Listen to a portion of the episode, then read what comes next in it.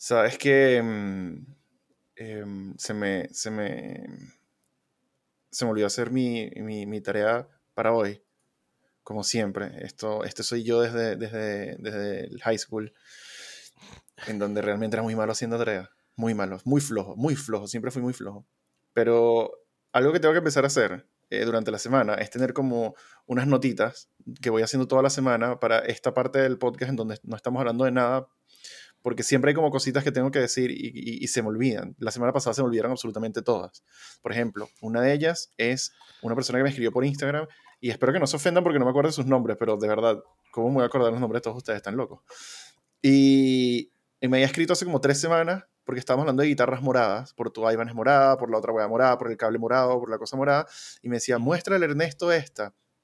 Y me ha mandado por dos semanas seguidas la misma foto de una de estas Schecter, que son creo que, no sé si se llama Destroyer o... No, la Destroyer es la Ivan, es como un Explorer de Schecter, que es morada y tiene creo que Floyd Rose y Sustainiac. Sí, sé cuál es, sé cuál es. Te voy a mandar la foto después para que la pongas aquí y era como, mire, muestra Ernesto esta guitarra, muestra Ernesto, dile que quiere quitar él. Y yo, ah, lo voy a hacer. No lo hice, se me olvidó. Hace una semana, no, dile Ernesto la guitarra, ah, dale, lo hago. No lo hice. Ok, aquí estoy, dos semanas después, diciendo, Ernesto, mira esta guitarra que te manda. Después la buscas. Eh, pero es como bien, bien como guitarra. Y bellas y Schecter lo hace muy bien. La Banshee GT, si no fuese porque tiene un Floyd Rose, yo moriría por esa guitarra. Sí, es los EMG morados. Si quitamos el Floyd Rose, eh, es una guitarra bien Ernesto, que sí, el Sustainiac, es una guitarra metalera. Creo que no sé si tiene como binding multicapa. Ojalá no sea Avalon y LTD, pero era como, como muy Ernesto la guitarra, la verdad. Y, y bueno, otra cosa, em, Martín Moyano, Cierno Martín Moyano, em, me había dicho como que hice, investigué y técnicamente los delay analógicos sí son delay analógicos, porque si te pones más cabezón todavía, la manera en que en, el chip lo que estás programando son nada más como, como puertas por resistencias que hacen diferentes cosas. Entonces, eso, esos como, como transistores o resistores o lo que sea, sigue siendo analógico dentro del chip, entonces no es digital. Y fue como, Martín, tú no tienes que estar viendo clases de matemática en el colegio, ¿qué onda? Entonces, lo es que eso lo, ves y lo aprendes en la carrera de electrónica, que yo lo aprendí y entiendes la diferencia de digital Yo siento, yo siento que, Martín debería, debería empezar a considerar como para su futuro una, una cosa por ese, por ese estilo que después pueda derivar en, no sé, eh, una, un, trabajo estable mientras después se pone a hacer pedales y que haga pedales bien locotes y que después se dedique solo a los pedales. Pero yo no le voy a decir a ese niño qué hacer con su futuro, porque yo no sabía qué hacer con el mío. Pero bueno, eh, entonces técnicamente... Es como, por cierto. Te envía eh, eh, veamos lo que me enviaste. Bueno, volviendo al rapito mientras veo la guitarra, em, lo que me dijo, lo que, lo que quería, sí, pero morada, esa es la guitarra, pero morada, exactamente. Entonces, lo, técnicamente es como, oh, miren, eh, lo que dijimos es incorrecto, supongo, no sé, Martín es un demente, supongo que eso lo, lo, que él quería era que yo dijera que me equivoqué, así que está bien, Martín, me equivoqué, no sé, déjame en paz. Básicamente, si em, tienes un delay analógico, lo que hace es tomar la señal analógica, que normalmente se ve como una onda sinusoidal que vimos todos en el colegio, y simplemente la vas Yo no, ya eso en el colegio, no sé por qué estás asumiendo cosas. La digital lo que hace es que conviertes eso en una onda cuadrada, entonces tomas bits de esa y me puedo pasar media hora explicándote la vaina, pero entiendo que esa es la diferencia que él quería explicar. Que la diga, háganse amigos en Facebook y hablen de esto ustedes, por Dios. en el espíritu de eh, siempre buscar hacer las cosas mejor, eh, aquellos de ustedes que están viendo esto por YouTube, eh, que por cierto, bienvenidos a Mucho Bueno Guir el podcast, Ernesto, gracias por tu tiempo y gracias a todos ustedes que están por aquí viendo esto, escuchando esto por Spotify o Google Podcast o Apple Podcast o em, como me escribieron esta semana, comillas, la mejor manera de disfrutar el podcast es verlo por YouTube porque puedo ver sus reacciones cuando la gente escribe cosas como el aceite de oliva. Entonces, eh, Gracias Martín por el intro de la semana pasada. Sí, después me escribió y me dijo, uff, pero qué cringe, esto no tiene nada que ver. Le dije, pero lo hiciste tú, weón. ¿Por qué te estás llevando una sorpresa con algo que tú mandaste? Pero bueno. Em, en aras de buscar siempre mejorar y, una, y, y, habiendo ya superado el hito de nuestro episodio número 10, que fue realmente un hito, este, em, aquellos, aquellos que están viendo esto por, por, por YouTube verán que que está como levemente diferente la toma porque tengo como seis semanas queriendo cambiar un poco eh, el hecho de que la laptop en la mesa estaba como muy abajo y se veía como básicamente solamente mi cuello y mi barbilla y era como muy extraño ese ángulo, entonces decidí mover un poco, estoy en, en el escritorio que, que, era donde estaban mis monitores de estudio y un poco donde cosas más, y ahorita Pamela lo secuestró y lo tiene como su escritorio para, para ella trabajar y me secuestró mi monitor para jugar también, pero eso es otro cuento. Entonces la quise poner un poquito más alta, así que es una toma un poco diferente.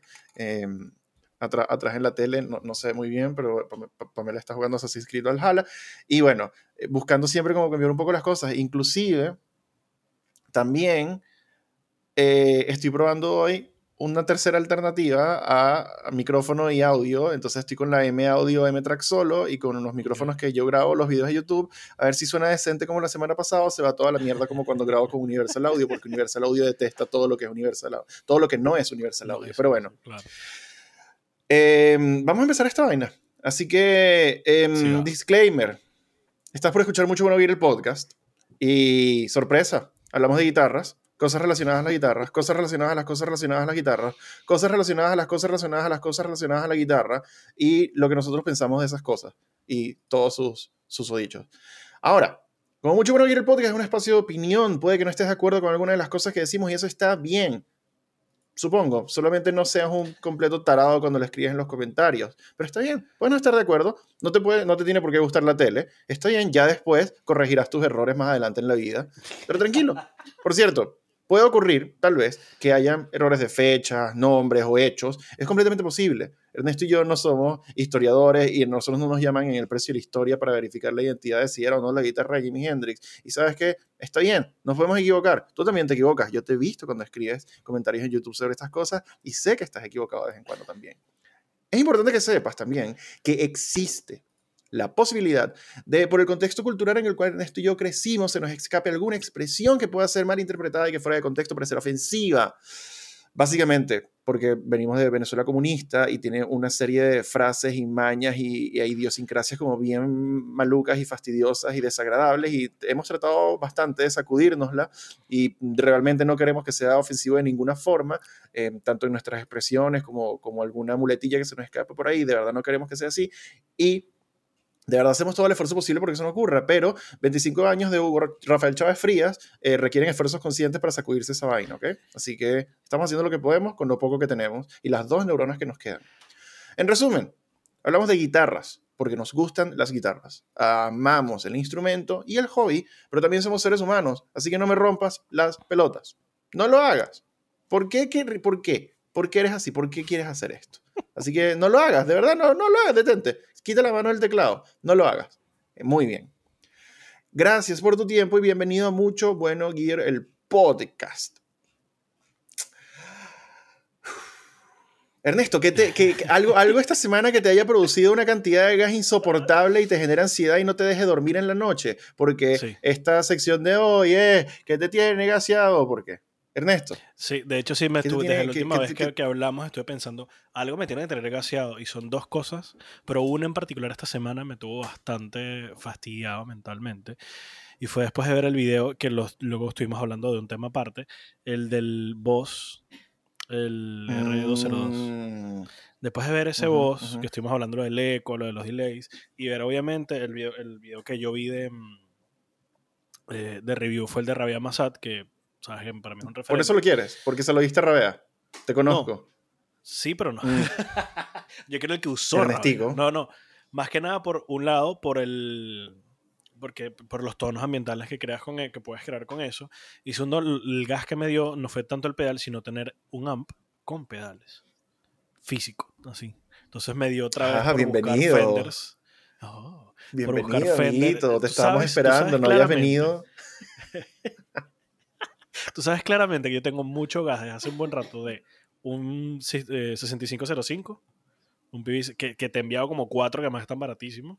Y por otro lado, algo clean, como lo más barato que encuentro por aquí, un Fender, em, eh, ¿cómo se llama? Un Devil o un Hot Rod, para yo incluso cambiarle unos componentes yo, porque, ¿sabes? Me gusta la parte de soldadura y esas cositas raras que se, se a mi carrera. Me encantaría poder tener eso, más un coño de pedales, pero soy pobre Y además de todo, no puedo hacer mucho ruido aquí. Entonces, literalmente, sobre todo el dinero es lo que más me tiene. Pero es lo que me ha tenido gaseado esta semana. Y me pongo a pensar, uy, estos pedales, y entonces puedo hacer esto. Y me pongo a hacer cosas locas en mi cabeza. Y es como, soy pobre. Me encanta que lo que, lo que te detiene es el presupuesto y no la decencia y el ruido y los vecinos y multas eh, municipales ni nada. No, es, que soy pobre, eso es todo. Yo estoy seguro que yo he tenido tres quejas de no ser porque soy pobre. Sí, no, sabes que yo he estado así también y, y ahorita porque, porque Marcial está, está de vacaciones con su familia, entonces estoy un poco como protegido por eso, pero siempre que llego a la tienda veo el Supro Black Magic y digo, puta la weá, ¿será que será hoy el día en que le pregunte a Marcial cuánto sale esta weá? Por la mierda y me contengo y hago todo lo posible por no preguntarlo porque sé que me va a decir y que en tanto y agárralo, pues y después resolvemos. Y decir y que no, no quiero esto. Entonces, es una aplicación excepcional y me encanta. Inclusive llegué a un punto tan psicópata del asunto en que ya estaba buscando eh, micrófonos dinámicos para microfonir ese amplificador para meterlo en la interfaz para cuando hiciera live streams, que todo saliera por ahí. Y fue como... Pero fue así como, o sea, ¿tuviste Moon Knight? Sí. ¿Sabes cuando Moon Knight se va a transformar y el carajo está ahí que y aparece como 15 minutos después y hay un poco de gente muerta a su alrededor? Igualito, terminé y que y mierda, porque tengo cuatro pestañas con, con estos cuatro micrófonos diferentes para un ampli. No, y la cerré así todo con pánico y que no puede ser. Qué horrible. Cuando me pasa de repente igual, tengo 15 pestañas abiertas, ya encontré cuatro lugares donde lo venden y tres que lo venden usado y estoy así que sí, comprar, no. sí, es, grave, de verdad es muy, es grave, es grave. Pero em, a mí qué me tiene que hacer esta semana tengo que ser, voy a ser total y completamente honesto. Esto me va a traer, me va a traer eh, aplausos de la mitad de la gente y me va a traer odio de la mitad de la gente y la otra mitad de la gente me va a decir como que, ay, yo tengo una y la estoy vendiendo y la otra mitad de la gente me va a decir, Sebastián, no sabes matemáticas, ¿verdad? Porque has dicho cuatro mitades, ¿qué onda? Exacto. Pero bueno. Eh, hay dos gentes en total. a mí esta semana me ha tenido imbécilmente gaseado em, un Stramber Bowden Original 7 y te voy a explicar por qué. Y yo ya he dicho esto antes en el podcast, pero, pero bueno. La Stramber Bowden, una de las cosas que más me gusta de la Stramber Bowden no es su precio, tampoco es su diseño, es que para mí ha sido la guitarra que más, más, más, más, más, más, más me ha hecho tocar guitarra. Es una guitarra que es tan, tan estúpidamente cómoda es tan imbécilmente cómoda la estúpida guitarra que la tengo todo el día encima. Y estoy, estaba viendo Netflix y tenía la guitarra que pupi, pupi, pupi, pupi, pupi. Estaba en estas sillas así gamer que tienen que si los apoyabrazos y todo el rollo. Y la podía tener cómodamente y estaba pupi, pupi, pupi, pupi, pupi. Estaba jugando Overwatch, pupi, pupi, pupi, pupi. Entonces no paraba de tocar guitarra y yo siento que mejoré sustancialmente en ese periodo de tiempo porque de verdad era perenne. O sea, y era tan chiquita y tan cómoda que podía estar en el sofá y podíamos estar viendo Netflix y no tenía miedo de sacarle un ojo a Pamela con una de las clavijas o meterle un batacazo con la pala o qué sé yo. Entonces era súper cool. Entonces yo personalmente, yo, yo siento que yo no sé tocar guitarra, siento que toco como el orto y me gustaría mejorar en eso y, me gustaría ponerme a estudiar la cosa y tener el hábito de estar constantemente tocando para mejorar. Eh, solamente para poder hacer unos demos decentes. Entonces, me pasa con una guitarra tradicional que es un poquito más incómoda ergonómicamente y es un poquito más incómoda en asuntos de como que, ¿sabes? Convivo con, con, otra persona, vivo con Pamela acá y no puedo tener la guitarra todo el tiempo encima porque básicamente la estoy sacando del sofá. Entonces, no dejo de ver un Stramber Boden como un instrumento bastante viable. En el momento en que yo decidí no tener más la, la Stramber Boden estándar 7 que tuve, fue por el accidente que tuvo con el hardware y porque yo para los videos estaba empezando el canal recién, fue el primer día del canal, yo necesitaba la seguridad de que la guitarra no me iba a fallar. Entonces pensé en una guitarra tradicional por eso. Pero eh, quitando ese, ese asunto, yo sigo queriendo como un Stramberg Boden y siempre lo he dicho, si el mundo fuera un lugar justo, tendríamos Stramberg chinas, eh, no sé, que fueran y que, em, no sé, eh, Bergenson by Strandberg, y que fueran el mismo diseño, pero que tuviesen algunas cosas como más baratas y que fuera, ¿sabes? Como más económica. Esa es la mejor la... marca del mundo. Yo quiero una Bergenson 7, por favor. Ernesto Editor, puedes agarrar y tratar de imitar el, imitar el logo de Strandberg con el punto y el asterisco y la fuente y pones aquí Bergenson, vaya Strandberg, gracias. Suerte. Suerte. Suerte. Eh, entonces siento que esas serían guitarras geniales para recomendar a los principiantes, a la gente que quiere aprender a tocar un instrumento, porque de verdad pasas todo el día con el maldito instrumento encima, es excepcional y lo puedes tener en donde sea, como sea, lo puedes llevar de aquí para allá, o sea, Tú nunca, nunca he escuchado a una persona que tenga que mover una raqueta de tenis que diga, ay no, qué pesada y qué incómoda, y la Strandberg es básicamente una raqueta de tenis en términos de tamaño. Entonces, esa vaina me encanta. Y aparte, esta semana estuve mucho hablando con, con Jorge de, eh, hay otra cosa que me gustaría hacer y es que me gustaría aprender a tocar batería. Y de verdad quiero como, como ir, ir en esa dirección. ¿Por qué? Porque me gustaría, y esto es algo que te había comentado que no te respondí ayer cuando estábamos hablando, eh, y, aquí ya salimos de que me tiene gaseado. Esto es un pequeño, una pequeña pausa antes de la siguiente sección. Eh, aquellos de ustedes que son eh, ávidos seguidores del canal, supongo, se habrán dado cuenta que no he montado un video desde hace como dos semanas o tres semanas. ¿Por qué? No es porque me da flojera. Es porque grabé como tres videos un fin de semana, así como para tener contenido adelantado, y no me gustó nada de lo que hice. Me pareció que quedaron paupérrimos, pero malos, malos, malos, malos. Uno quedó muy largo, el otro no decía nada, y el otro, de verdad, era malo, malo, malo. Era como que mierda, yo no vería estos videos. Y si yo no veo estos videos, yo no los voy a publicar, porque me parece una basura. Entonces, he estado como en procesos de re-revisar las estructuras de los videos, los guiones, cómo lo quiero enfocar. Y aquellos de ustedes, ya, algunos de ustedes ya deberían saber que para mí como el ejemplo máximo a seguir, el Simón Bolívar de este canal, es Red Shul. El, el canal de, Red Shul es un ejemplo excepcional a, a, seguir. Tiene muy buena cinematografía, tiene un guion conciso, tiene buenos demos, explica muy bien, este, todo se ve y se escucha hermoso.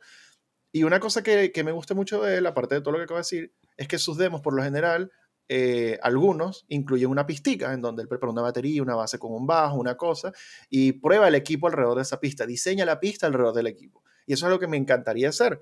Entonces, para, por, eso, por eso vengo hablando de todo esto cuando mencioné el aprender a tocar batería, porque me gustaría decir como que, ah, ¿sabes que Este pedal hace esto, lo asocio con este tipo de música que podría funcionar bien este pedal para este tipo de uso, vamos a hacer una pistica basada en esto y empiezo tucu, tucu, tucu, tucu, y luego grabo un bajito o lo que sea, y luego grabo la guitarrita y pa, un buen demo.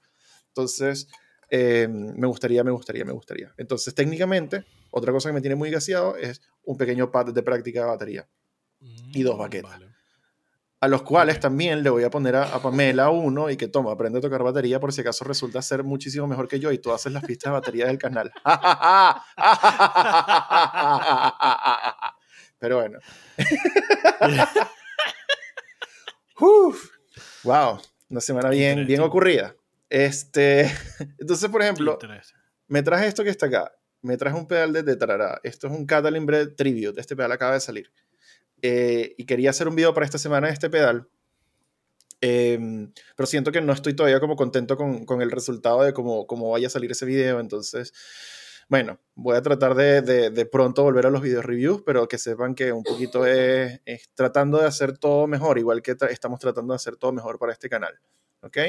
Em, Ernesto, técnicamente...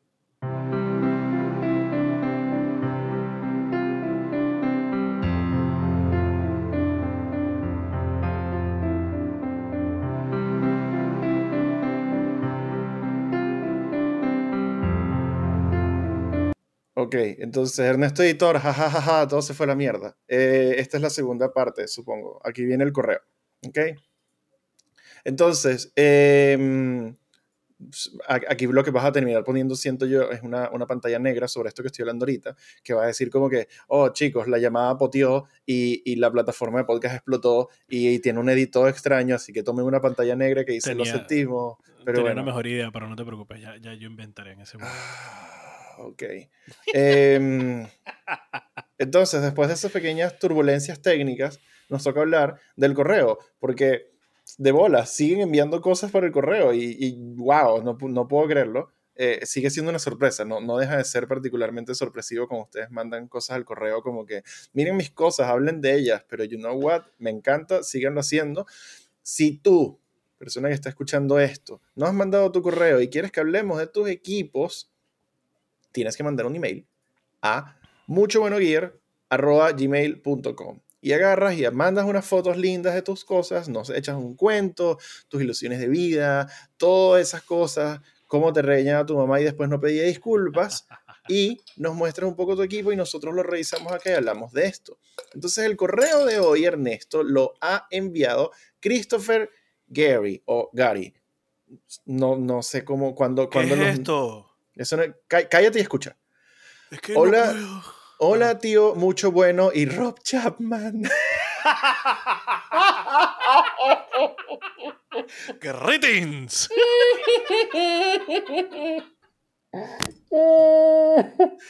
Este, este, este carajo ha escuchado, este carajo ha escuchado varios de estos episodios. Ay, me encanta, por Dios, me encanta. Entonces continúa y dice, bueno, les comparto mi gear adquirido en los últimos ocho años.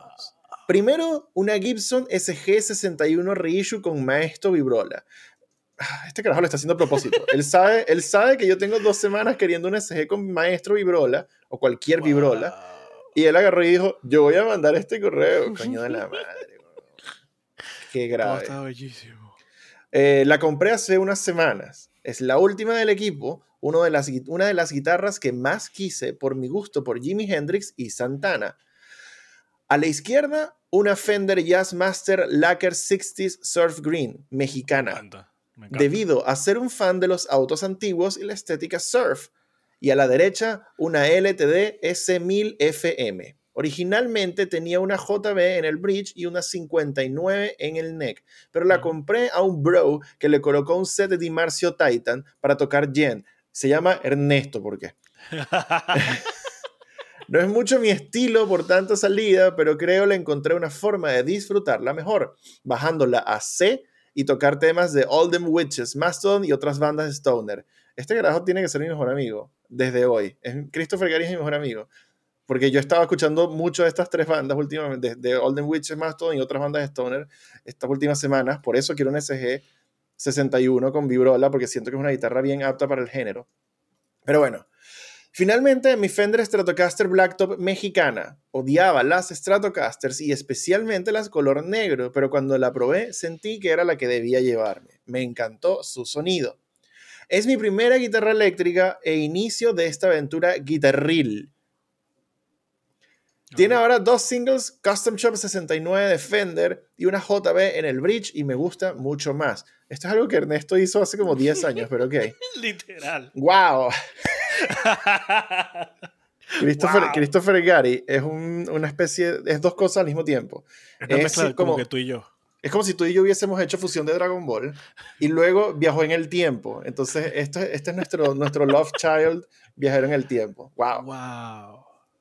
Suena super surf. Quizás la pinté en negro porque como dije, no, mentira, ya habló la una J en el bridge. Ah, no, sí, y me gusta mucho más. Suena super surf. Quizás la pinté en negro porque como dije, odio el blanco, pero esa guitarra no se va.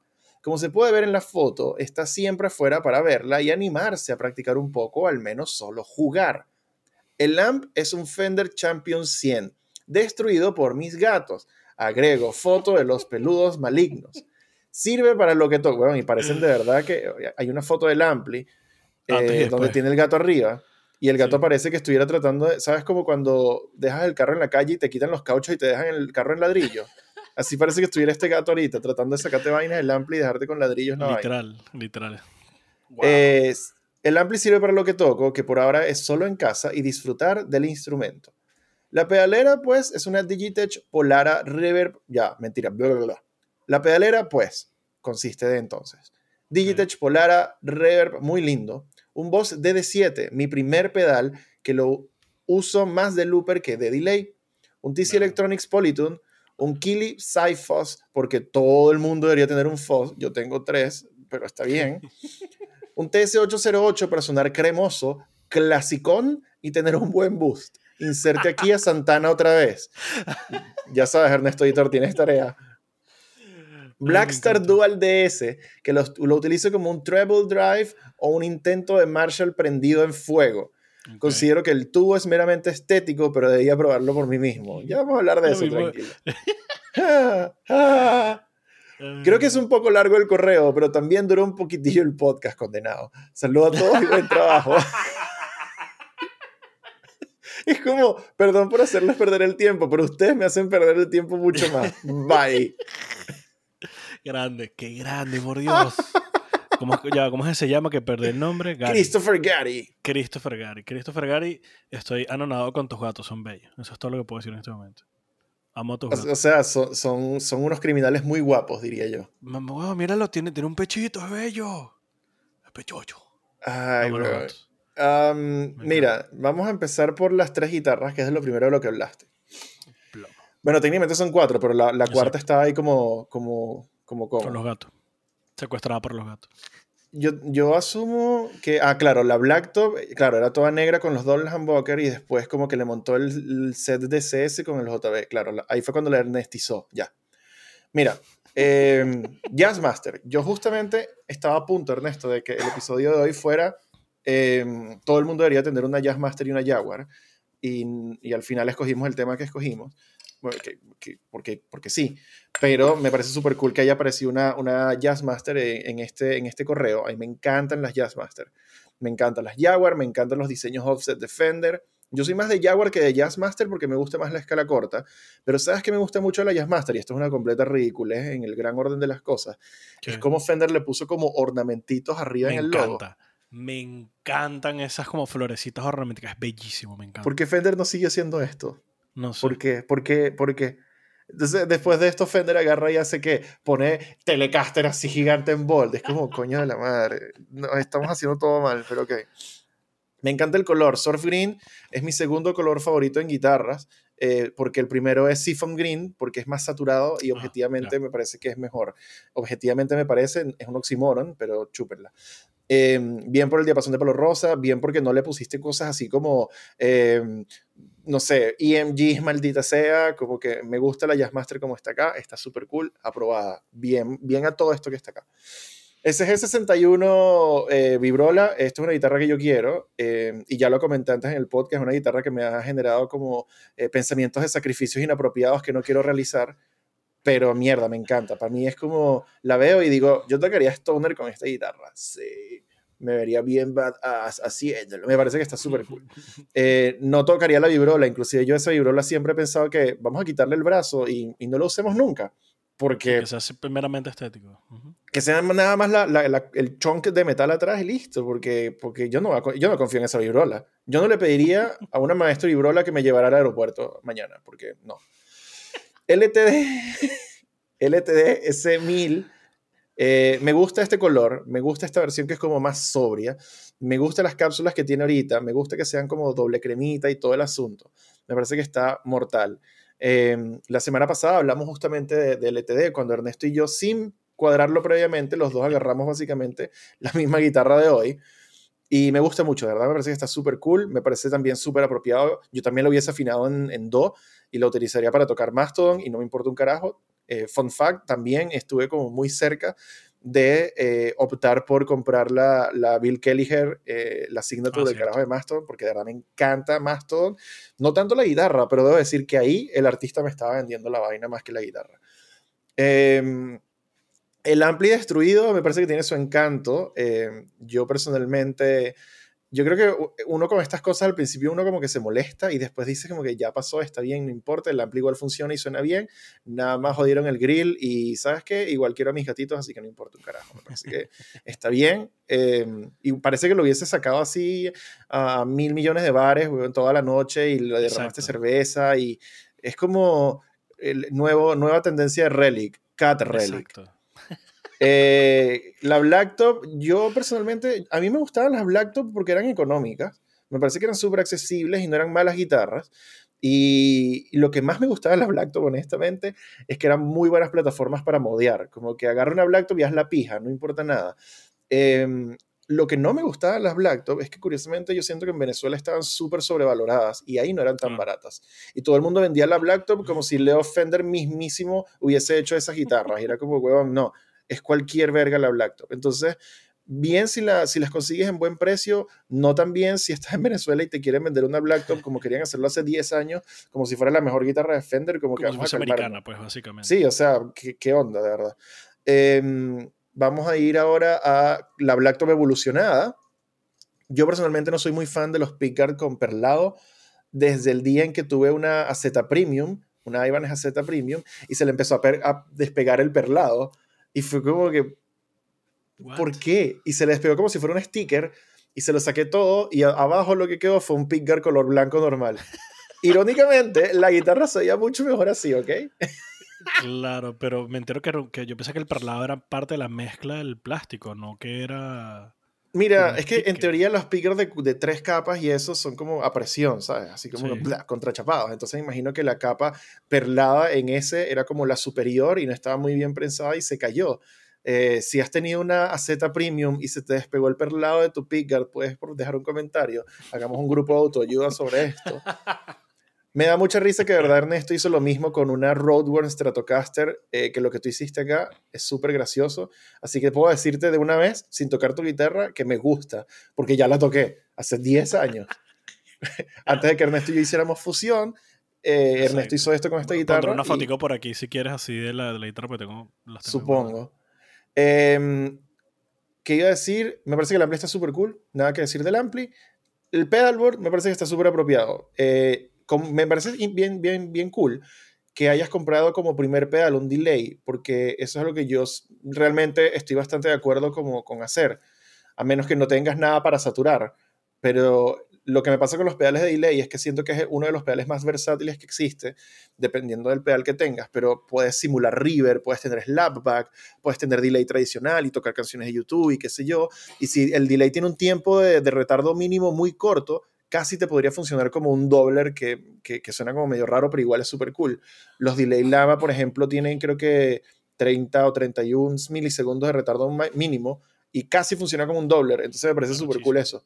Sí, yo lo intenté hacer con el Belle Epoque Deluxe y no pude porque tiene 80, jajaja. Pero bueno, entonces bien por tu pedal de delay, em, bien por el de 7. Yo de verdad, de verdad, con cada día que pasa le agarro más cariño a vos, me gusta mucho vos, fin. Bien porque tienes un afinador, gracias por, por no ser como yo y esperar 10 años a comprarte tu primer afinador. Qué estupidez. Em, y el resto de los pedales está súper cool. Yo también pienso que ese tubo en ese pedal es de adorno. Yo... Hay un video del, del, canal de JHS muy bueno, como todos los videos del canal de JHS, que además es súper educativo la cosa, y ellos hablan de pedales con tubos, y si son o no como un chiste o un meme o de verdad funcionan. Y las conclusiones de ese video son medio mixtas. Por un lado, es como que uno, el entremedio, va a depender del pedal. Hay pedales que sí hacen su due diligence, hacen su tarea y tienen adentro la levantada de voltaje que necesita ese tubo para operar apropiadamente. Hay otros que no. Hay otros que de verdad lo utilizan como solo un adorno y ya eso es un insulto a la humanidad. Em, pero hay unos que los que no le dan el suficiente voltaje al tubo, de todas maneras el tubo está haciendo algo, tiene su propio sonido. Es como cuando agarras un fuzz y le, le bajas el bias y, le llega menos voltaje y tiene un sonido como starved, como ese sonido como que empieza a, a duro y empieza a hacer esas cosas. Bueno, este carajo estaba comentando que el tubo más o menos hace lo mismo, que lo que estás teniendo ahí es un sonido que no es necesariamente un sonido de tubo y, oh, drive valvular, sino es como más starved que tiene su propia onda, pero al final del día es como si tuvieras, no sé, un, un JFED o alguna cosa haciendo relativamente lo mismo. O sea, podría ser menos aparatoso y menos costoso si lo hicieran como un pedal tradicional y ya. Entonces va a depender, va a depender de pedal a pedal. Creo que eh, una vez me prestaron un Ivan Stupkin y estoy casi seguro que esa mierda era de adorno realmente. Em, hay algunos que inclusive en el circuito solamente como que prende la luz y ya, y el pedal no hace nada técnicamente. Es, es una... Mira. 100% estético, pues. Sí, o sea, hemos pasado por etapas turbias, ¿ok? En donde la gente hacía lo que le da la gana y, y el Internet no tenía manera de fiscalizarlos a todos, así que... Pero en, en líneas generales, si el pedal suena bien para ti, súper yo lo que no me pondría es como a, a, vanagloriarme acerca del sonido exquisito valvular que tiene ese pedal porque no sabe si realmente está haciendo algo o no, ni idea. Eh, pero estoy seguro que él ya lo sabe porque lo comentó en el correo, así que bien por ahí. Así que, vaya, qué buen correo. Em, perdón por molestarte, Gary, eh, Christopher, con nuestra amistad y nuestro podcast de una hora y media. ¿Sabes que Jorge me escribió la semana pasada? Bueno, esta semana técnicamente. Y me dijo, no, porque duró tan poquito el episodio. Y yo, Jorge. Y Jorge, duró una hora y veinte. Me dijo, es muy poquito, me faltan 20 minutos de podcast. Y fue, Ok. Creo que es uno de los pocos que podría decir eso.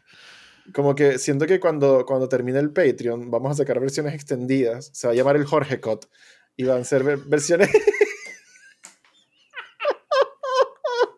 Me encanta el Jorge Scott, me encanta. Y van a hacer un Le agregamos además al video, le agregamos además de eso el comentario de fondo al video. Sí, sí, sí, sí. Vamos a hacer los Jorge Scott en el, en el podcast, en el Patreon. Ah. Vamos a tener la versión normal y la versión eh, extendida de corte del director. Porque aparentemente. Porque no. Ernesto, ¿qué piensas tú del correo que tú mandaste de ti mismo hace 10 años, pero ahora en el presente? Es rechísimo, me encanta todo. Primero, lo primero que veo es el amplificador, así todo como Cat Relic y me parece... De hecho, cuando lo vi la primera vez, que, está, o sea, que te encanta Cat Relic. Lo acabo de decir em, yo, de bolas que me encanta. Em, pensaba que era un relic real, o sea, que se le había jodido con el tiempo, lo había comprado así jodido, hasta que tú llegas a la parte del correo que dice, no, mis gatos lo jodieron, y yo ¿qué? What? Ese, ese momento en que los gatos hacen un mejor relic que el 80% de la gente que tiene una Squire le hizo relic. Mejor que algunas buenas compañías, por no decir nombre. Mejor que. mejor que algunas compañías de guitarras de tres mil y tanto de dólares americanas que empiezan por ese y terminan por UR. Ah, llevamos, Sur, pero sus relics son tan malos. Bueno, continúa, Ernesto. Ya.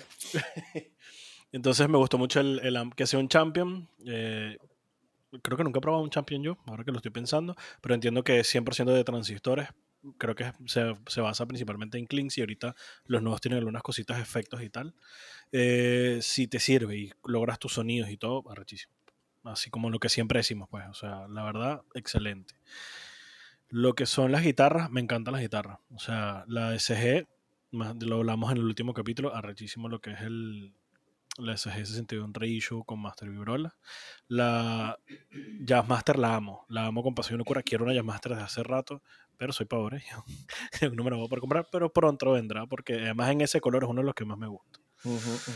La LTD me encanta y que le hayan puesto los Titans es algo que obviamente hubiese hecho yo. Y luego veo que tiene, no sé si es un switch para ponerlos en single o es un kill switch. Creo que es un kill switch, pero no estoy seguro. Está abajo en donde estaría el segundo volumen o el. Sí, el segundo ¿Sabes que me parece que ahorita yo no me había dado cuenta de ese switch, pero ahorita lo que lo mencionas. Yo haría algo similar con esa guitarra. Yo haría la James Hetfield, en donde tendría arriba un dummy switch que no hace un carajo, pero que no quiero dejar el hueco. Y abajo pondría el switch, lo pondría en otra posición, no en el medio, no me encanta en el medio. Pero lo pondría abajo y tendría Master Volume, Master Tono, switch de tres posiciones abajo y arriba que no haga un carajo porque yo toco muy arriba. No sé por qué, toco demasiado arriba. Yo le pego al diapasón cuando toco. Y en, la 72 yo siempre le pegaba al switch y esa vaina me saca la piedra. Pero bueno. yo, yo, no le, yo, nunca, yo sí toco mucho más abajo y aún así, si hay algún problema que lo llego a golpear, te lo muestro un día. Lo que hace es que giras el, el switch para que en vez de que sea. Lo odio. Si ves la foto, izquierda, derecha, arriba, hacia abajo. Lo odio, lo odio, lo odio. Odio esa vaina. Odio esa vaina. Es demasiado intuitivo. ¿Quién? Eh, ¿Cómo? pensar en, en, vez de cambiar el switch así, pensar en hacer esto. Bueno, eh, si el micrófono más arriba o el micrófono más de abajo. No, no, no, lo encuentro horrible. Odio, yo, Ernesto, yo no quiero tus soluciones de mierda. Yo quiero quejarme. no soy el único que lo hace, ojo. Lo odio, lo odio, lo odio. Lo encuentro tan antinatural. La, la, la Airline Map, el switch es así como si fuese uno de tele, pero allá arriba. Sí, sí, y no me encanta. en fin, me encantan todas las guitarras, me parece excelente. También noté que, le puso el, las cuerdas en el, en el stop tail, las puso por encima del bridge. yo hubiera hecho tú sabes que yo hago lo mismo. A mí me encanta hacer eso. Porque te deja la, un poquito más flimsy. Yo me acuerdo cuando yo estaba en, este grupo eh, de gente que hablaba de estas cosas también en Facebook y no sé qué. La cantidad de gente que, que me puteó me putearon, me putearon así como que, ¿cómo vas a poner esa vaina así hacia atrás y vaina? No sabes montar cuerdas y no sé qué, es como, disculpo. Y entonces después empezaba la discusión de eh, si de verdad afecta o no afecta la atención y era como, a mí, yo, mira, yo no, yo no pedí la opinión de ninguno de ustedes, así que chao. Yo no, estoy, yo no les estoy pidiendo permiso de por yo, cómo yo pongo mis cuerdas. A mí me funciona y me gusta, así que triple Pero no había un guitarrista de estos famosos, que sí, no sé, tipo Led Zeppelin, o sea, de, estas bandas así viejas, que hacía eso con su Les Paul. Hay muchísima gente que hace esto. Hay muchísima gente que hace esto. Yo no, yo no inventé esto, no estoy diciendo que yo lo hice. No, no, lo no. que no, dije claro. es que esto, esto es igual de controversial aparentemente que la gente que dice la madera del cuerpo no afecta, la madera no afecta el tono. Y es como temas súper controversiales el chavismo, la madera afecta el tono y cómo carajo pones tus cuerdas en el stop tailpiece, weón.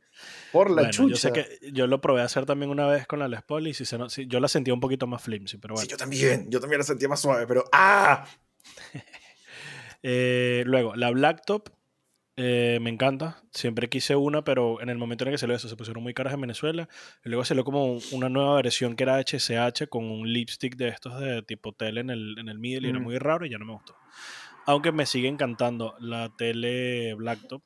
No solo porque es bella, porque suena bien, sino porque además el plate lo voltean. Entonces el switch de tres posiciones lo tienes más abajo. Me parece excelente. Te ven así de fábrica y es algo que yo principalmente haría si tuviese yo una tele así. Mm. ¿Qué más? La nueva Blacktop eh, HCS me encanta. Me recordó como tú dices tal cual a la que yo, la Rodburn que yo tenía, que le puse un Duncan 59 abajo y me entuve los Texas en el middle y en el neck y sonaba excelente. Una de las mejores guitarras que he tenido en mi vida. solo las, tenemos, dejemos eso bien claro. Solo la cambié y la di por la SG. Es la única razón por la que tiene sentido que ya lleva esa guitarra, si no, no tiene ningún sentido. Y, no, y que, y que lo, lo, curioso ahí es que la SG todavía la tienes. Es probablemente la guitarra que más te ha durado contigo en toda la vida. Estoy bastante seguro de eso. Entonces, yo voy a decir que fue un buen cambio.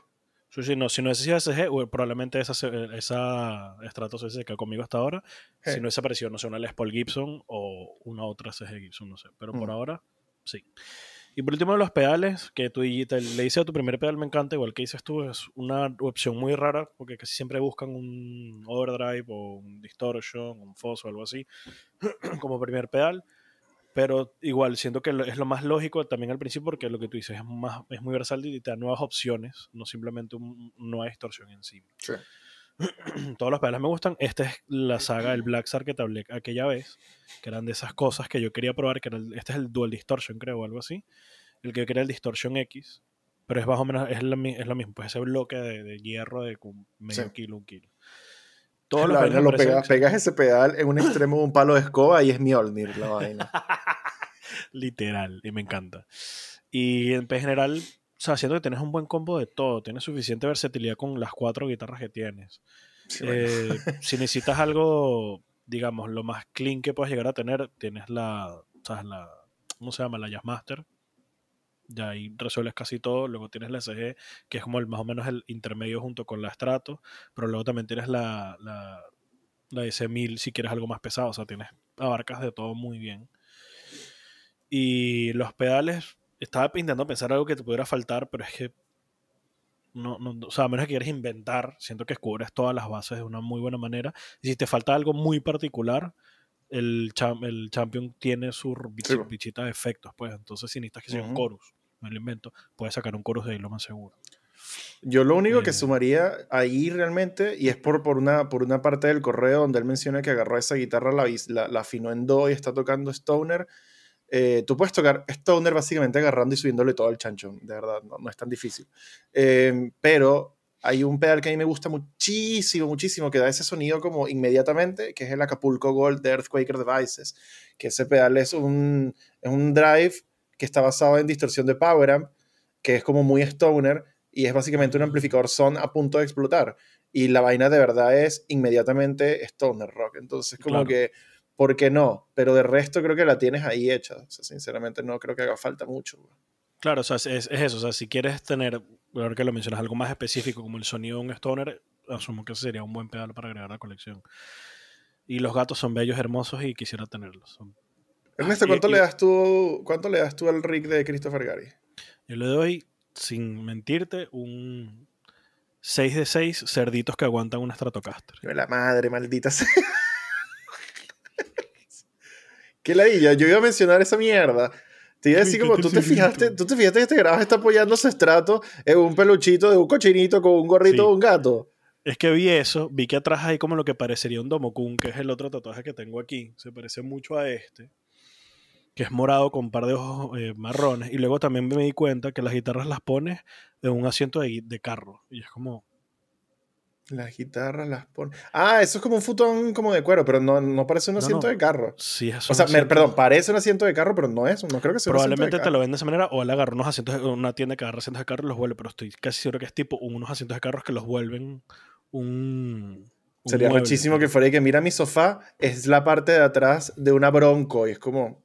Es que, lo, es que eh, por lo menos en Estados Unidos es relativamente típico, tipo en esos garajes, así que tienes de tipo, la, es mi bandita de garaje rock, que somos todos pobres y tenemos lo que encontramos en la calle y he visto muchas de esas vainas así tiradas en una esquina siempre. Verga, ahora que lo dices parecen full asientos de carro. Christopher, escríbeme al Instagram para saber si son asientos de carro o no.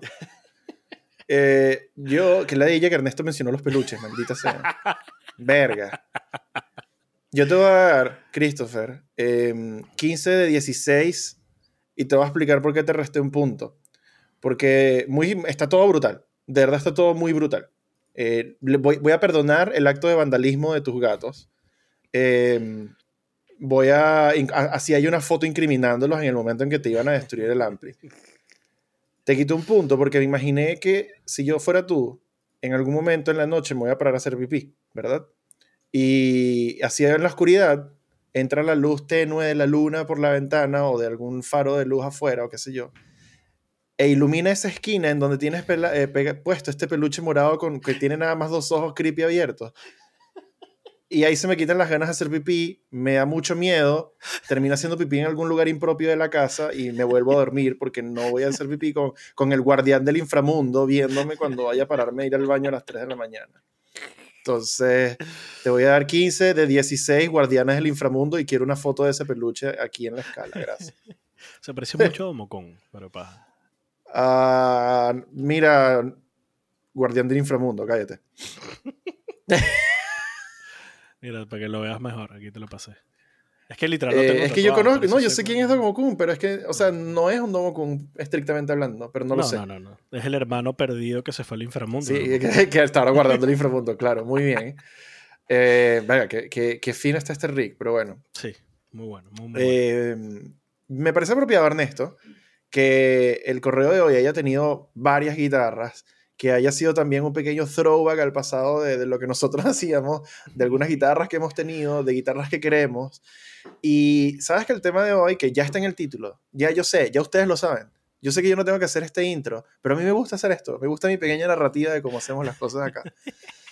Me parece bien apropiado porque el tema principal de hoy quería que fuera un poquito menos eh, educativo, pero sin dejar de tener una enseñanza. No, que, quería que habláramos, y, probablemente el episodio de la semana que viene sea algo así como escogiendo tu primer overdrive o tipos de overdrive. Quería hacerlo eso. Pero es como el episodio 11, es el, primer episodio de esta nueva etapa en donde logramos pasar de 10 episodios. Y quería que fuera algo un poco más personal. Y quiero que el episodio hoy se trate, Ernesto, de cinco guitarras. Porque yo sé que tú has tenido más de cinco guitarras. Estoy bastante seguro que yo he tenido 12 veces ese número. Pero quiero que, que escojas cinco guitarras, que me cuentes de cinco instrumentos que tú has tenido, indiferentemente de lo que sean, y que me expliques un poco algo que, que hayas aprendido del pasar de esos instrumentos, porque uno, uno que, que, ha sido como nosotros, que ha tenido la oportunidad, la bendición y en algunos casos la maldita maldición asquerosa de tener millones de instrumentos, eh, y no porque somos millonarios, sino porque cambiamos y vendimos y cambiamos y vendimos y compramos y así. Eh, uno cree que es puro, puro vicio, pero siento que uno en su pequeña cabeza se justifica, a veces erróneamente, de por qué ya no quiere este instrumento, y luego al final más adelante quizás te diste cuenta que no debiste haberlo hecho, o que sí, sabes que mejor no ese instrumento no era para ti, o, o, qué sé yo. Entonces, algo, un poquito queda eh, de enseñanza, a pesar de que nos quedan como dos neuronas nada más, después de haber pasado por tantas guitarras. Y me da curiosidad saber ¿qué cinco guitarras te han enseñado algo a ti? ¿Cuáles fueron y qué te enseñaron? Yo después digo las mías, así que di todas las, todas las tuyas primero. Bueno, de las que recuerdo. ah, yo, no, tú no tienes una lista escrita. Yo soy el único idiota. Ok, porque las tengo todas anotadas. Yo tengo, yo tengo las cinco anotadas para, para el podcast. Lo que pasa es que he tenido tantas y hay muchas que se me han olvidado. De hecho, la otra mm. vez estaba revisando mi banco de fotos, donde guardo, o sea, típico, tienes una carpeta, tienes todas las fotos de tu vida. De repente me puse a ver ahí las guitarras, dije, ah, una carpeta de guitarras, y de repente vi una y que, cierto que yo tuve esta guitarra, se me olvidó por completo que esta guitarra pasó por mí, así horrible, ¿no? Entonces, esta, que tú, verga, ese link. Marico, ese, ese, ese link. No sé, pero esta es una Epiphone Les Paul Prophecy Custom GX del 2008. El primer modelo de Prophecies. ¿Ah? Yo sí, yo sé que tú tocaste esta guitarra, yo sé. Sí. Y esta fue una de las primeras, fue la primera tanda de Prophecies que salieron, que a mi parecer estuvieron entre las mejorcitas porque venían como que bien spec. Eh, por lo menos la roja, que es la que yo tuve. Pondré foticos por aquí de todo. Venía con unos Gibson Dirty Fingers. Creo que tenía Fredboard Ebony, no estoy seguro, pero creo. Sí sé que tenía 24 trastes, que eso sí es algo distinto para las normalmente. Eh, el cuerpo era el color y el cuerpo era bien bonito. Y otra de las cosas, novedades que tenía para esos Les Paul del momento era que el mástil atrás venía como satinado para que no fuese ese poli así que se puede volver fastidioso al tocar. Visualmente amo esta guitarra, a día de hoy me sigue encantando esta y la otra, la, contraparte negra que venía con los EMGs. O sea, yo las veo y hay veces que digo, uy, quisiera comprarla otra vez, pero después me acuerdo de todo lo que pasó con esta y se me quita. Eh, yo sé que tú odias a muerte los Dirty Fingers. Eh, a mí no me molestaban tanto en principio, no te lo voy a negar. Sé que en alguna de mis locuras yo le quité esos Dirty Fingers y les puse un JB59 y sonó 10 veces mejor esa guitarra. No fue una locura, Ernesto, fue la decisión correcta. Era lo que había que hacer con esta cochinada. Pero, y ese es un buen pero. Sí, mira, tiene, perdón, tiene fingerboard de, de Ebony. Tiene el, sí, era Ebony, efectivamente. ¿Cuál era el problema? Tenía uno de los peores trabajos de trastes que he tocado en mi vida. Hasta el punto de que, sobre todo los últimos trastes, están un poquito levantados.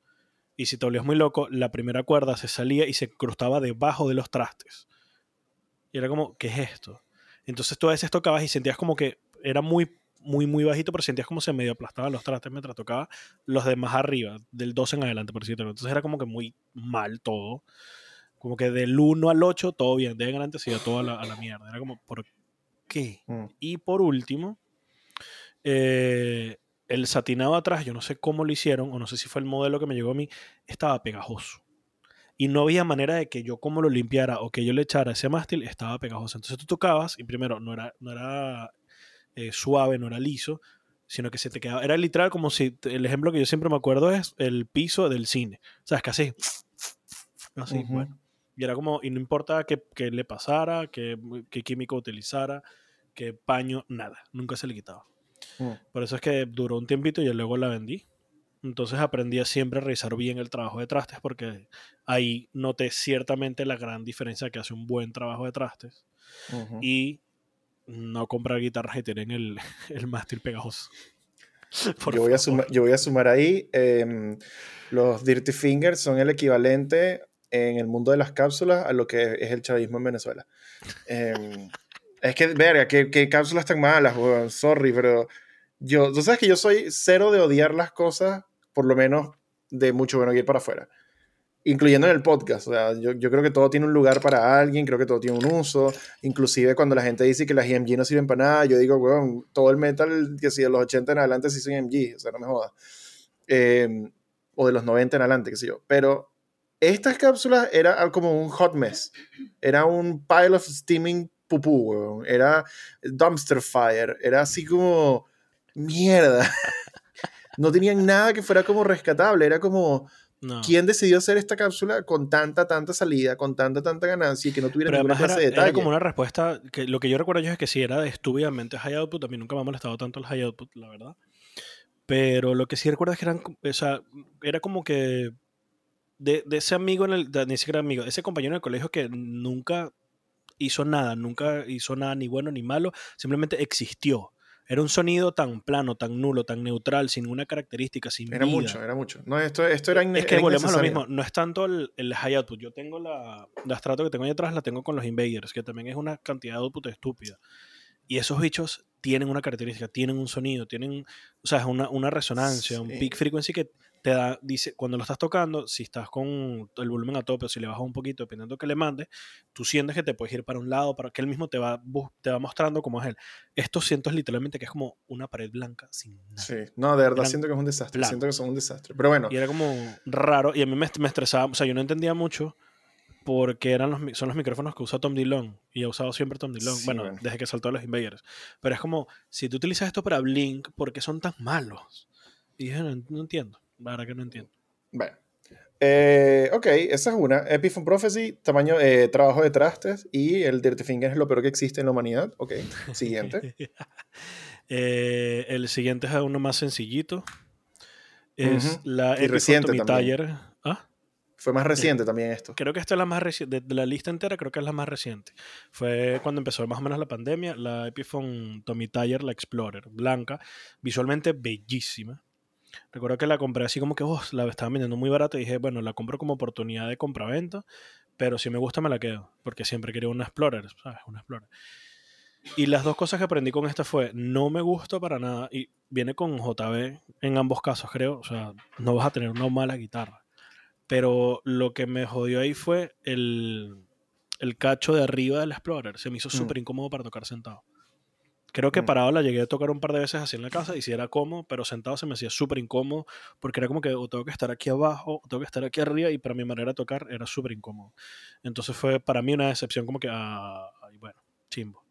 Y lo segundo que, el que te lo he comentado millones de veces, el perfil del mástil de estas nuevas Epiphone, sobre todo las Les Paul Custom, este Explorer, etcétera, es como una D, pero es una D muy rara para mí para lo que yo estoy acostumbrado, siento que no es una D lisa, sino que tiene como una D, de repente un planito y después sigue con un perfil D, es muy raro, no me gustó para nada. Y lo probé ahí, lo probé en otra Les Paul Custom, lo probé en una tercera Epiphone y dije, mira, no, esto no mm. es para mí, lo siento mucho.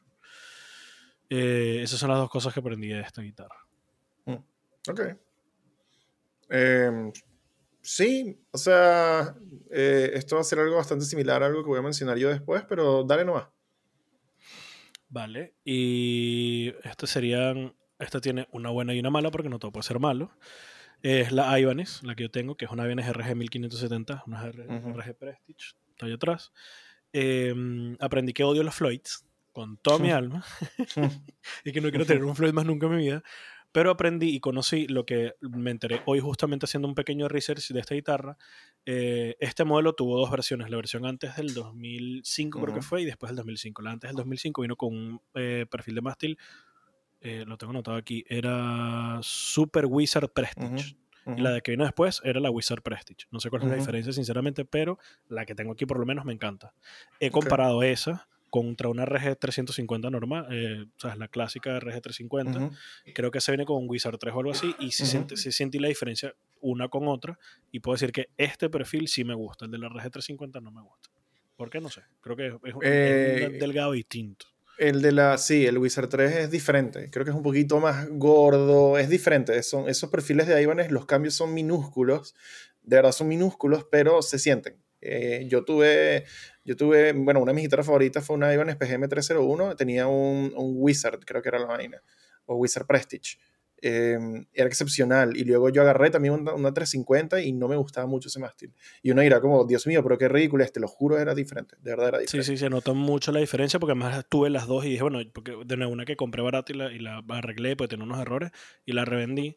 Y cuando ya que tuve las dos, vamos a ver cuál es la diferencia literal entre una y otra. Y sentía la diferencia y la 350 no me inspiraba, no me gustaba nada, para nada. Sí. Esa es la... Em, ¿Qué? No, que otra diferencia de esta, de esta guitarra eh, versus, por ejemplo, la, la, 1570 fue la versión Prestige que salió de Iones para, para reemplazar la, la, 570 original. Em, y uno de los cambios que tiene, bastante curioso, es em, el puente la original tenía un puente Edge Pro, eh, o Low Pro Vaina, como se llame, eh, tenía un Edge Pro, perdón, la nueva tenía un Edge Pro y la anterior tenía un Edge original. El Edge original es catalogado por muchos eh, como los mejores puentes flotantes de doble bloqueo en la faz de la Tierra. El, puente de Ibanez Edge es excepcional, excepcional, excepcional. Que son las que están teniendo las Prestige desde hace unos años hasta ahora. Cuando Ibanez finally got their shit together y dijeron como que, ¿y si hacemos una buena guitarra? Y lo empezaron a hacer. Entonces, este puente era el que estaba antes, que es, a mi parecer, un error de la humanidad es una abominación y en parte creo que es el por qué tú detestas los Floyds. Que ojo, yo también detesto los puentes flotantes de doble bloqueo, pero si tú me pones este puente al frente, escupo el piso, lo miro feo y me voy. ¿Por qué? Porque este puente tiene un par de problemas y por algo no, no se siguió haciendo. Uno de los problemas, que es uno de los más serios, es que este puente, eh, los, los, los postes del puente que se anclan al cuerpo eh, aparentemente no, no, tienen lo que, lo que se le conocía más adelante como el locking, que es un pequeño mini pernito, mini tornillito chiquitico interno que va por dentro del poste, que va un poquito más adentro hacia el cuerpo y que bloquea, valga la redundancia, bloquea ese poste del cuerpo y lo pone súper, súper, súper, súper sólido y súper fijo. Si estos postes no tenían bloqueo, en las Ibanez era conocido que se empezaba a mover un poco el poste por el uso, por la tensión y empezaba como a, a hacer el hoyito un poco más grande de lo que le correspondía y ese movimiento movimiento de postes te iba a afectar la afinación del puente en general al final del día y iba a hacer una cagada de puente, honestamente. Claro. Otro de los problemas de este puente, y este sí lo viviste tú también, es que a Ibanez le pareció una idea bastante cool, aparentemente, que pues, sería interesante si este puente pudiésemos ponerle las cuerdas sin tener que cortarle la bola. Y yo te digo, verga, no es una mala idea, pero Ibanez dijo, ok, vamos a hacer eso, pero para poder tú colocar las cuerdas sin cortar la bola, tú tienes que agarrar la bola atrás con un tensor de plástico, que es una, tienes que encajar la bola al tensor de plástico y luego así es como que nunca tienes que cortar la bola.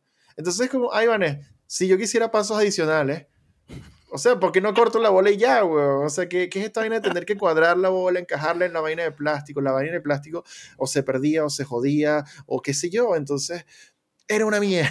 Realmente, de verdad, era malo, malo, malo. Y estamos hablando de un puente que estuvo presente en las Satriani, que estuvo presente en las Prestige en general, que estuvo presente en las Gem. Y por, pero, pero, pero por la mierda. Bueno, el punto es, yo creo que este puente tiene, tiene bastante de por qué tú odias el, Floyd. Sí, Tanto por, por, el, por el trajín que implica, como por el hecho de que este puente no te la, no te la puso fácil. Más el otro problema que me da, que, me, que lo noté fue con este, con este Floyd, es que tiendo a tocar muy fuerte. Yo, yo me acostumbré a lo que sería James Hetfield que golpea y maltrata su guitarra.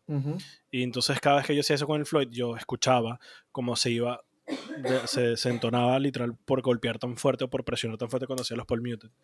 Sentía tal cual como el, el, tono, se, o sea, la afinación se iba y venía y venía. Es como, necesito que algo se quede fijo o poder ponerle 45 resortes como tengo el estrato, entonces nunca se va a mover.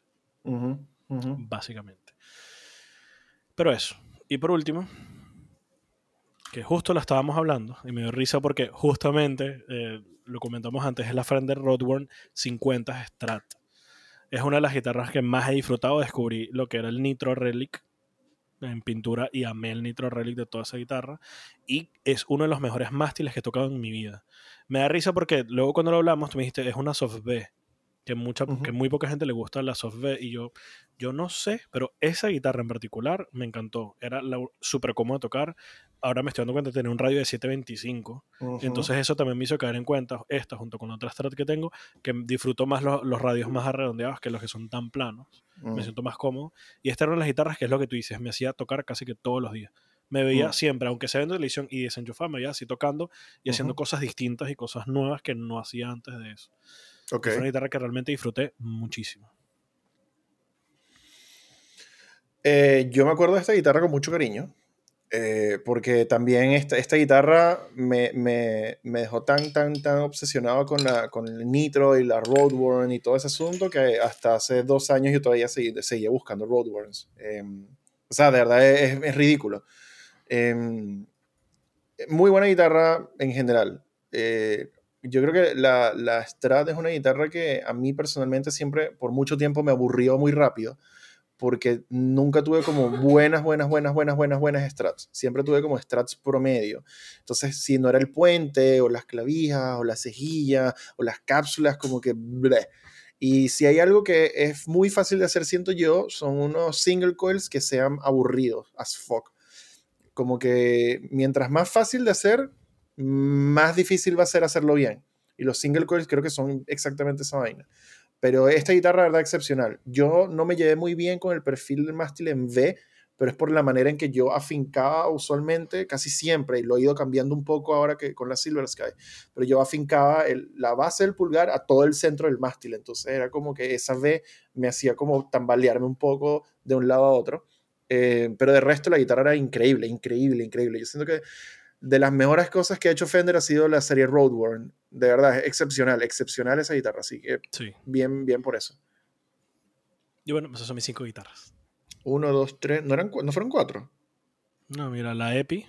Fue la primera, la segunda. No, no fue, la, fue... la, sí, fue la Prophecy, la de la Tommy Tyer, la RG, la Roadworn. Te falta una. Me falta. Ernesto se lo olvidó contar. Eh, no. Ah, ya sé. Es que los estaba sacando de, la, de las tabs que tenía aquí arriba. Y la otra es la SG. LOL. por eso es que no tiene la tab. Wow. La SG. ¿Por qué? Por una razón muy básica. El perfil del mástil. La mm. verdad que el perfil del mástil me cambió la vida porque sí, me encantó muchísimo la soft B de 7,25 pulgadas de la que acabamos de hablar, pero esta es el 50s, lo que llaman el bate de Gibson, de tipo los 50 y mm. descubrí que ese es otro de los, ¿sabes? Como que el otro aspecto totalmente distinto de, perfil y me encantó, estúpidamente cómodo, entonces me hace tocar de otra manera totalmente distinta, súper, súper, súper cómodo. Y también aprendí una cosa muy importante, que esta me llegó también con el mismo problema de la Epiphone de la Prophecy, que estaba como pegajoso el mástil. Mm. Y no importa con que lo limpiara, y recuerdo que empecé a limpiarlo con alcohol. Error, porque esto es nitro. Tú no puedes limpiar nitro con alcohol. Y entonces ahí fue que también lo hablé contigo. Y fue todo este cuento que tuvimos hace un buen tiempo. Entonces, ¿qué pasa? Tú no puedes limpiar nitro con alcohol, que era con lo que yo normalmente limpio cualquier cosa con poli porque te estás comiendo la pintura, puedes tener incluso una reacción química muy rara, te puedes estar destruyendo el instrumento y entonces un día buscando con que por qué mi guitarra le pasa esto y está tan pegajosa. Claro, porque estaba como que removiendo todo el acabado del nitro de la guitarra una y otra vez y por eso quedaba pegajoso. Hasta que en internet me dijo, no lo hagas. No. Y dijeron, cómprate un limpiador de guitarra y usa eso. Y desde entonces la guitarra es otro mundo en el perfil, en el neck. O sea, súper suave, súper cómodo. Entonces, Gracias a Dios por la C. Y, la, y la, resonancia. Esta, las comunidades o la gran comunidad eh, que gira en torno al gear es una comunidad que, que muchas veces también tiene a tiene la tendencia a ser como medio desafiante con algunas cosas en donde tal vez no deberíamos serlo, como por ejemplo, todos los productos para limpiar guitarras puro marketing, jajaja, ja, ¿cómo es posible que y luego llegas y limpias tu guitarra de nitro con, con alcohol y te das cuenta que tal vez si eres tener el maldito liquidito para limpiar la maldita guitarra, güey. Así que ten el maldito liquidito. Eh, yo hice lo mismo también. Yo una vez le pasé alcohol a nitro y tuve que comprar dos productos para autos para poder regresar esa nitro a su, a su gloria original. Y una de esas fue un microabrasivo, eh, que, que, era como una pasta de pulir, porque tenía abrasivo microscópico, entonces la pasé por toda el área afectada del alcohol, quedó como, como decente, y luego le pasé como una cera de esas en spray, no sé qué, y, y, y estuve en ese, en ese proceso todo un día, entre microabrasivo y dejabas que funcionara y luego lo quitabas así con la mano y que, ah, para que hiciera efecto en seco y luego la cera y pulir y pulir y pulir hasta que volviera a ser una nitro normal. así fue como como ese peo. Fue un culo. Sí, sí, buenas, buenas elecciones de instrumentos. Eh, yo, a diferencia de ti, yo no preparé esto. Yo te lo comenté antes de meterme a bañar y me fui a duchar y salí a la ducha y empezamos este episodio. Así que estoy viendo mi lista de guitarras, que son creo que 50 eh, y... ya, tienes todas las guitarras que has tenido en una lista. Me, creo que me faltan algunas, pero que las tengo casi todas anotadas, sí. Por eso te dije al principio, no todos tenemos una lista con esto, ¿no? Es que yo he pensado hacerla, pero luego digo, no me acuerdo la mitad, no me acuerdo qué desayuné hoy, o sea, ¿cómo voy a hacer una lista? Pero sí, yo quisiera creo, eh, yo, yo, ajá, sí, yo he tenido, tengo una lista, tengo una lista. Y la primera guitarra con la que, con la que voy a empezar, yo no tengo links, eh, Ernesto. Así que esto lo vas a tener que buscar mientras yo hablo. No te preocupes, dime, yo lo busco. La primera guitarra con la que yo voy a empezar mi lista de cinco guitarras que me enseñaron algo va a ser una LTD Alexis 600 que tenía los pinstripes rosados. Esa fue la que yo tuve. Era una edición limitada, era increíble mi, mi, familia homofóbica me hizo bullying hasta el infinito y más allá porque pensaban que el color rosado en una guitarra me iba a pegar la homosexualidad como si eso fuera la gripe. Y vaya, qué, qué vergüenza ajena me da de ser parte de esa familia de vez en cuando. Pero bueno.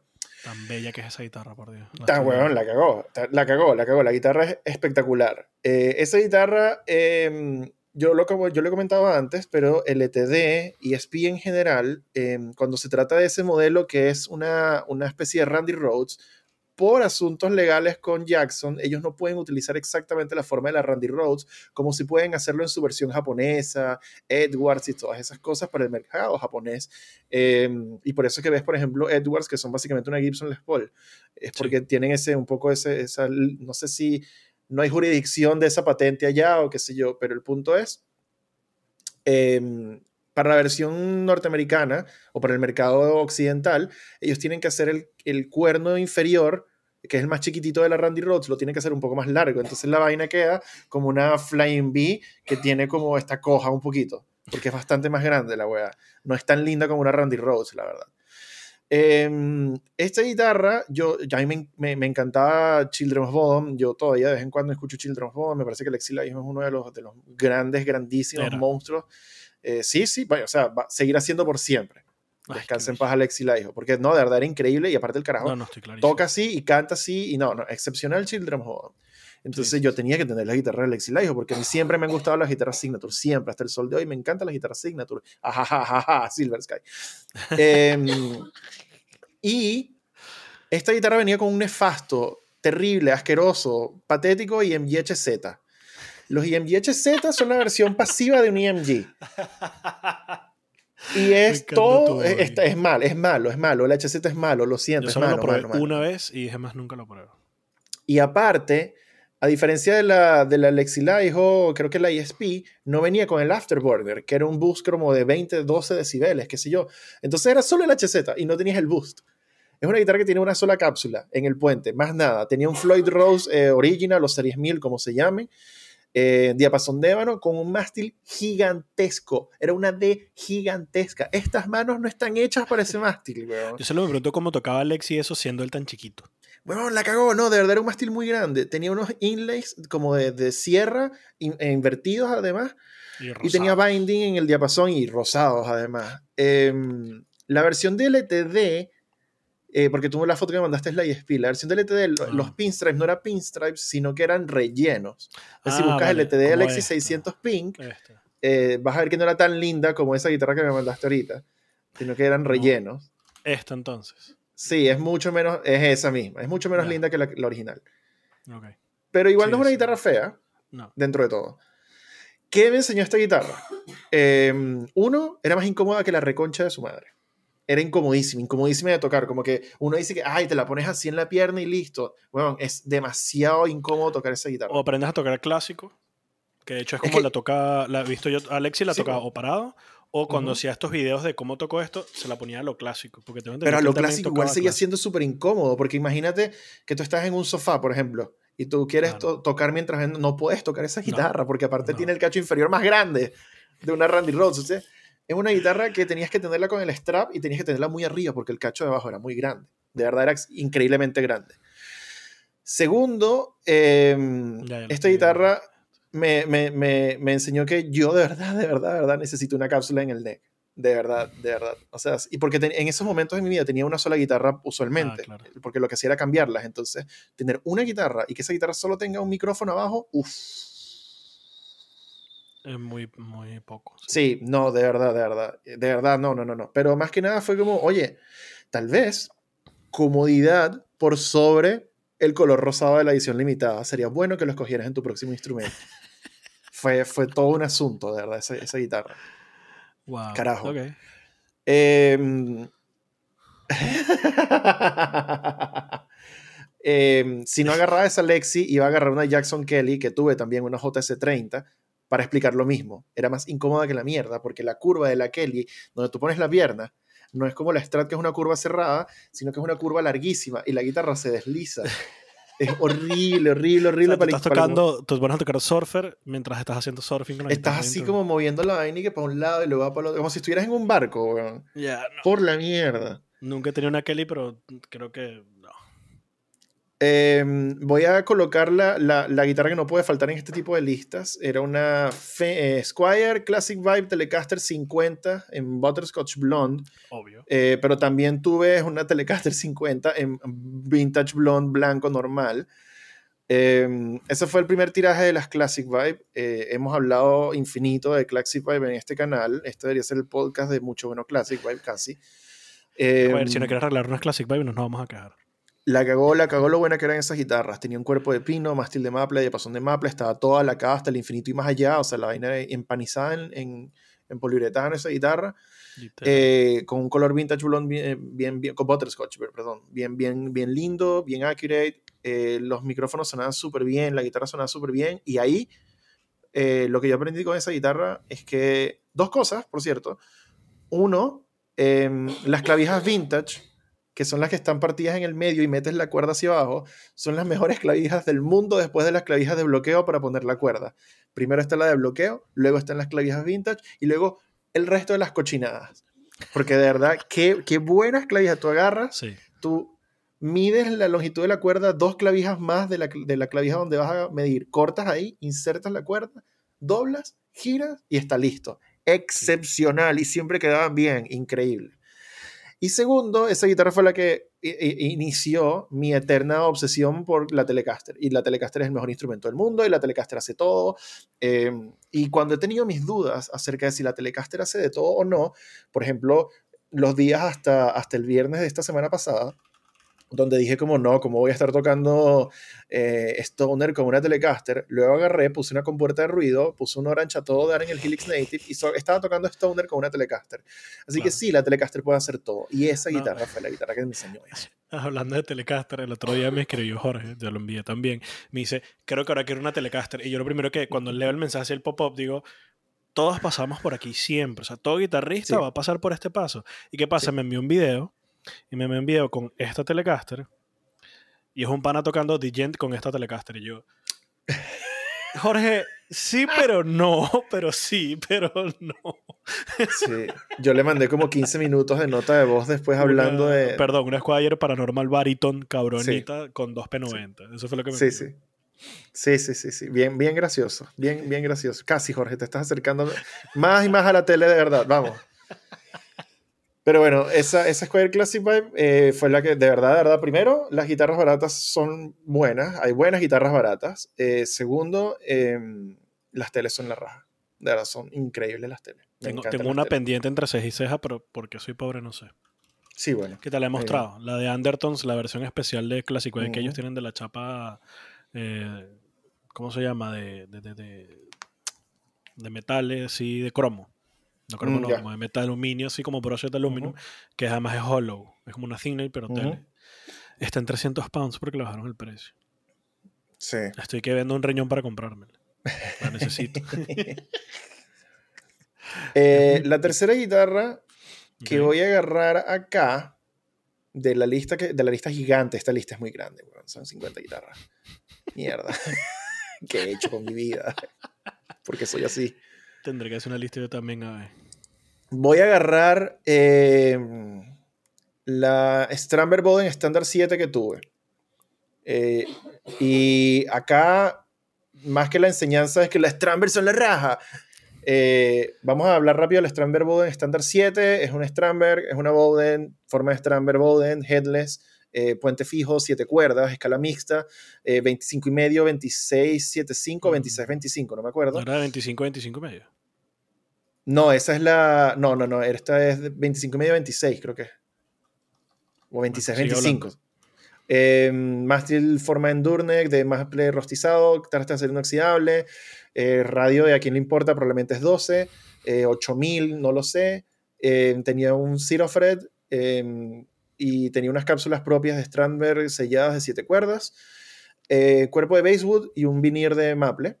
No sé si tenía un tope de maple como tal, pero sé que el, el flameado era un vinir hecha en Indonesia. Y una guitarra que pesaba 2 kilos. 2 kilos una guitarra. ¿What? ¿2 kilos? El peso promedio de una Stramber son 2 kilos 300. O sea, cuando vayas al supermercado, vas a agarrar dos, dos paquetes de arroz y vas a decir, weón, esto pesa una Stramber, qué estupidez. O sea, nada. Nada, nada, nada, nada, nada. Ah, perdón, eh, es short scale es 25.5, long scale es 26.25, con un fretboard radius de 20 pulgadas. Ah, ok, eso sí era absurdo, claro. Pero es que siete cuerdas también, entonces no lo podíamos hacer tan redondito. Sí, sí, sí. ¿Sabes que está bien?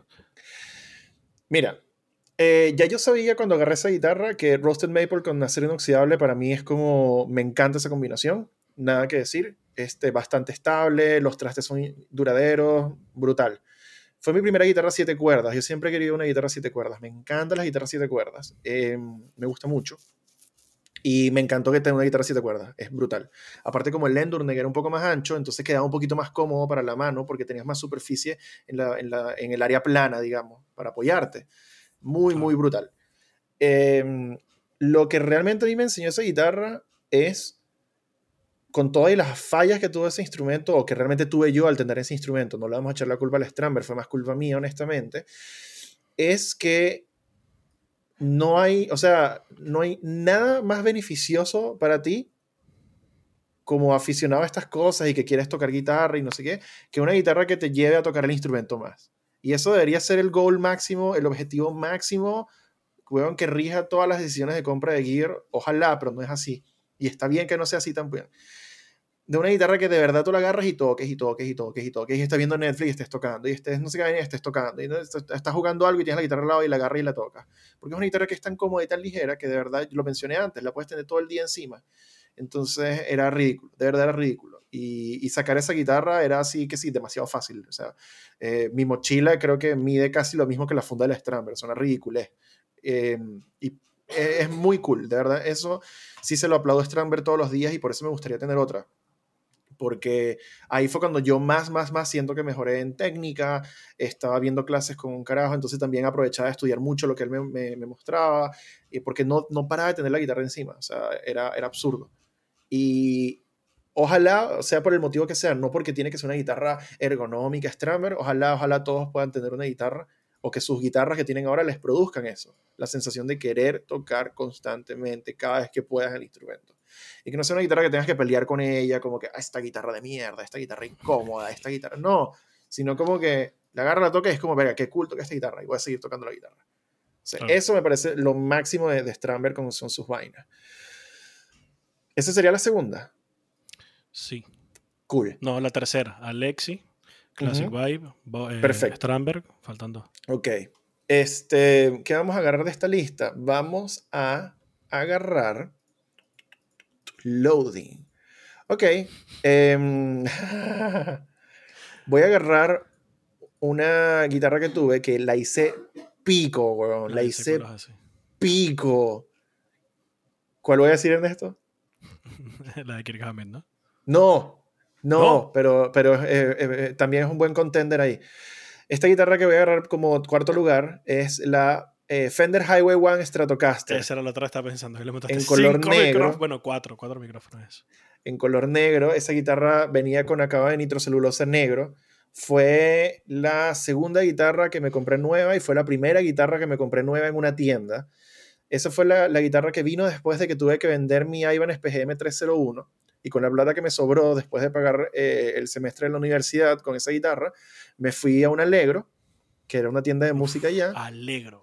Sí, weón. Me fui Alegro de chacadito así, de, deprimido bolas, porque había terminado de pagar la universidad, la plata, y la plata que me sobró no era menor, pero tampoco era como demasiada plata. Entonces fue como que no puedo estar sin guitarra, weón, que ladilla. Claro. Y me fui a Alegro de chacadito, entré y empecé a probar. Empecé a probar vainas, empecé a probar vainas y no encontré nada que me gustara. Y luego vi así como arriba, porque tenían como varios, varios así niveles de, de guitarras puestas en la muralla.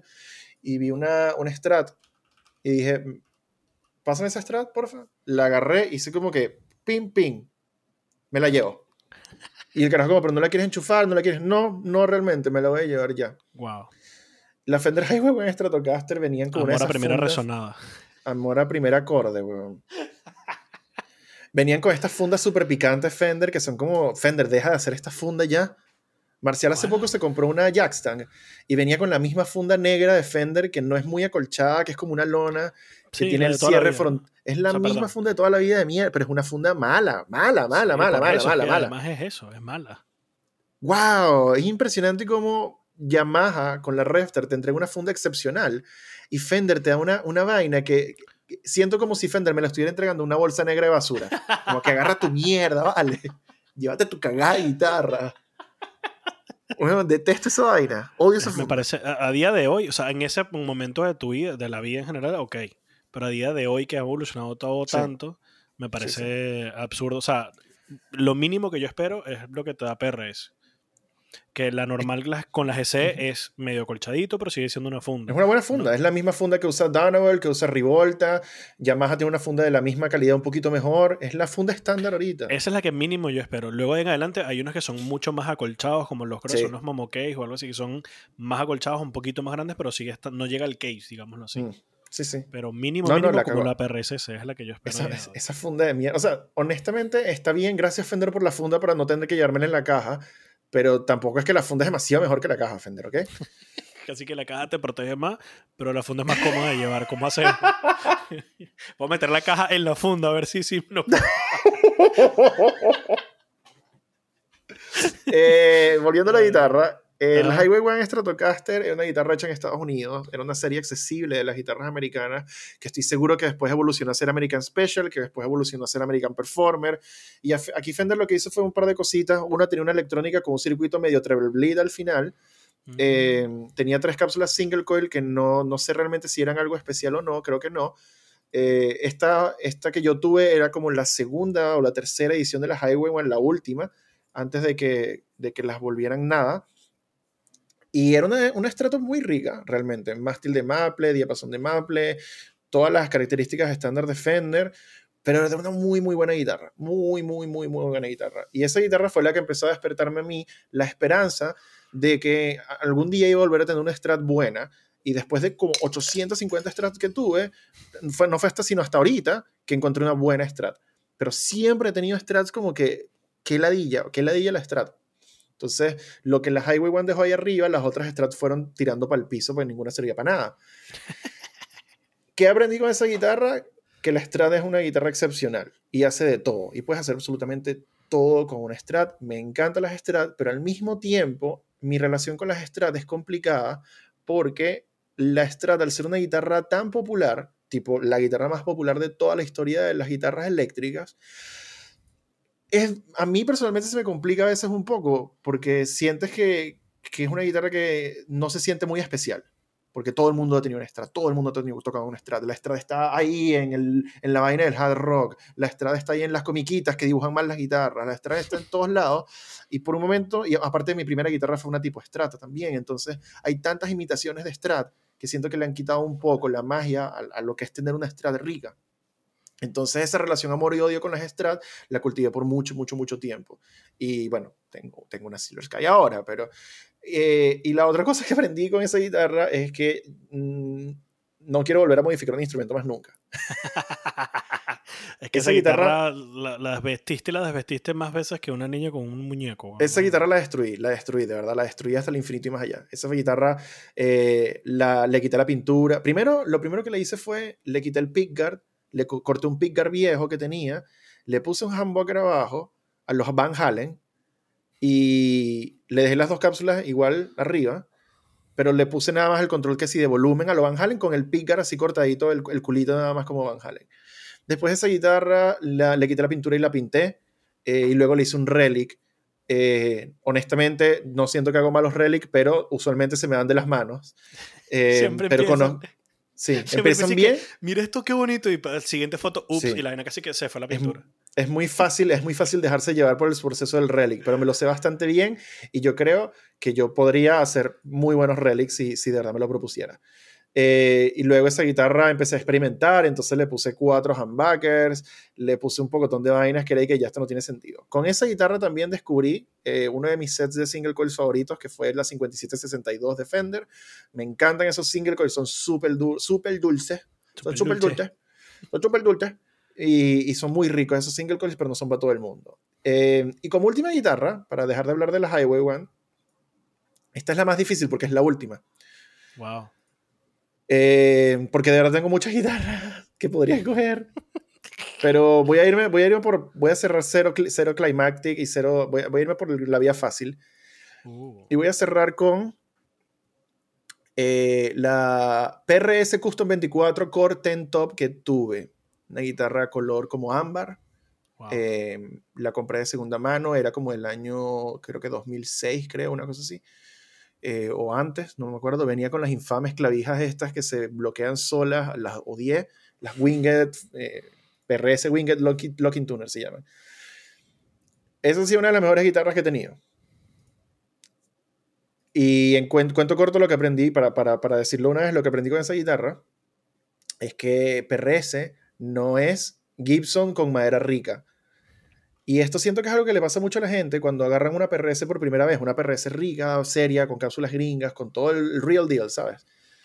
Si estás buscando una, una foto de esta guitarra, em, creo que en, en, mi Instagram debe haber una foto de esta guitarra. Si la necesitas. Eh, cuando vaya a editar, también, em, sí. prepárate porque necesito una foto de esto, necesito una foto de esto, necesito una foto de esto, necesito una foto de esto. Eh, muchas personas, claro, como ves a, a, PRS, que tiene una escala relativamente corta, o sea, en referencia a Fender es corta, como Gibson. Eh, es una guitarra de cuerpo de caoba con tope de maple, con mástil de caoba también y todo el asunto. Eh, puta, clavijero 3, 3 versus 3, usualmente doble humbucker. Algunas vienen con un puente tipo Pneumatic o un puente wraparound o qué sé yo. Es muy fácil pensar que PRS es como Gibson lujoso y que usa mejores maderas y que el flameado 8A y todo el asunto. Y mucha gente agarra una Gibson como, perdón, una PRS como el siguiente paso una Gibson eh, y cuando la suenan se dan cuenta que no suena una Gibson. No suena mm, realmente muy parecido a una Gibson, por más que comparten muchas características y se desilusionan y se van de PRS y vuelven a Gibson. Porque PRS no suena a Gibson, suena a PRS. Tiene un sonido bien particular, tiene un ataque bien particular, tiene, de verdad tiene un sonido que es súper peludo de escribir. De verdad es muy, muy difícil de escribir, pero eh, no suena a Gibson. Una, una, Classic 57 no suena a una Dragon 2. O una Borsbucker no suena a una 5718 y esas cosas. Entonces, eh, parte de esa enseñanza un poco es que las guitarras pueden entre sí compartir muchas cosas en común. Como te dije, Gibson y PRS tienen las mismas maderas, básicamente. Pero son dos animales completamente distintos. Aparte, PRS tiene un, mástil que es un poco más ancho, el diapasón es un poco más ancho en algunas guitarras, es un poco más grande en algunas también. Tiene un ancho de cejilla que creo que es diferente, ergo el mástil es más ancho. Se siente completamente diferente la guitarra por la manera en que, en que está diseñada, también se, te, te, te, calza diferente en el cuerpo, cae diferente, se siente diferente con un strap. Eh, es muy diferente, es muy diferente. Entonces, puede, uno, a veces, eh, especialmente cuando hablamos de guitarras económicas, em, que uno dice como, ay, esta tiene cuerpo de caoba y mástil de maple y diapasón de palo rosa, estamos súper bien y no necesariamente es como que, ah, es una Gibson, no, no es una Gibson, es otra cosa, ¿ok? Entonces, si, si pasa ya en los escaños altos, obviamente en, más abajo va a ser bastante más notoria la diferencia. Entonces, muy buena guitarra, excepcional, excepcional. Eh, pero no, no, era una Gibson y hay que, había que aprenderle a sacarle su, su tono a, a ella. Eh, solamente la dejé ir porque después tuve una Sur S4 Pro que pensé que iba a cerrar con ella, pero no cerré con ella, pero está bien. Y esas son mis cinco guitarras y las cinco cosas que a mí me han enseñado eh, hay, hay, un poco de menciones honoríficas. O sea, después de que tiene 50 guitarras, muy buenas que van a tener menciones honoríficas. Pero para no hacer trampa no las voy a mencionar.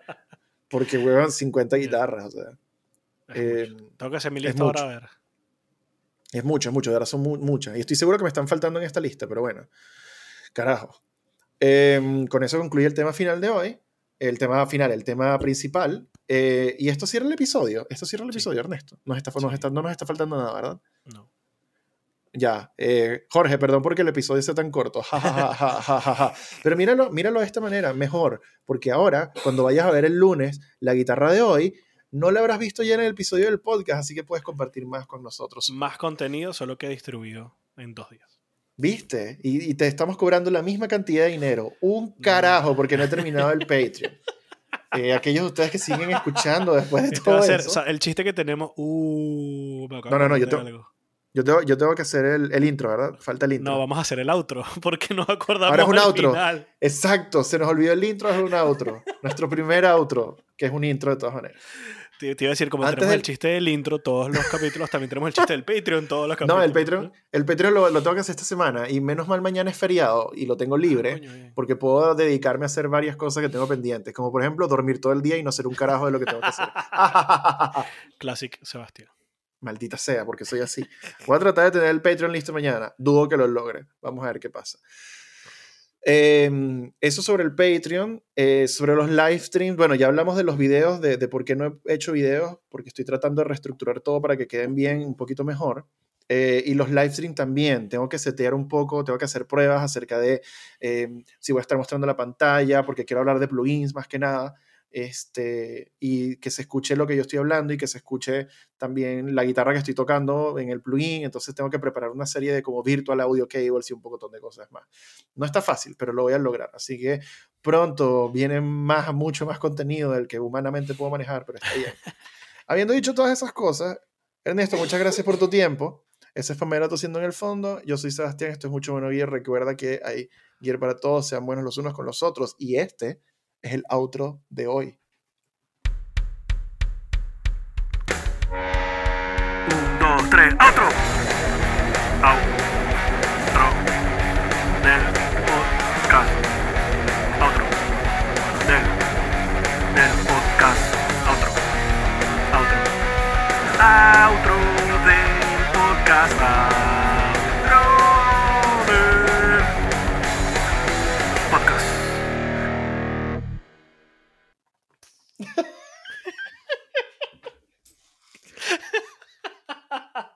Ernesto, yo no, yo no, no sé qué vamos a tener de outro. Yo, espero, yo solo espero que alguien mañana o pasado te diga, hola, mm, aquí tengo tu intro o outro, o como lo quieran, como hizo de la nada sí. la semana pasada. Y fue como, ¡Ah! ¡qué emoción! Así es lo que así va a ah. pasar. Y será una emoción grande. Si no, te tengo dos o tres ideas en mente, no te preocupes. Qué bueno que esto quedó para el final y nadie va a escuchar esto. Bye.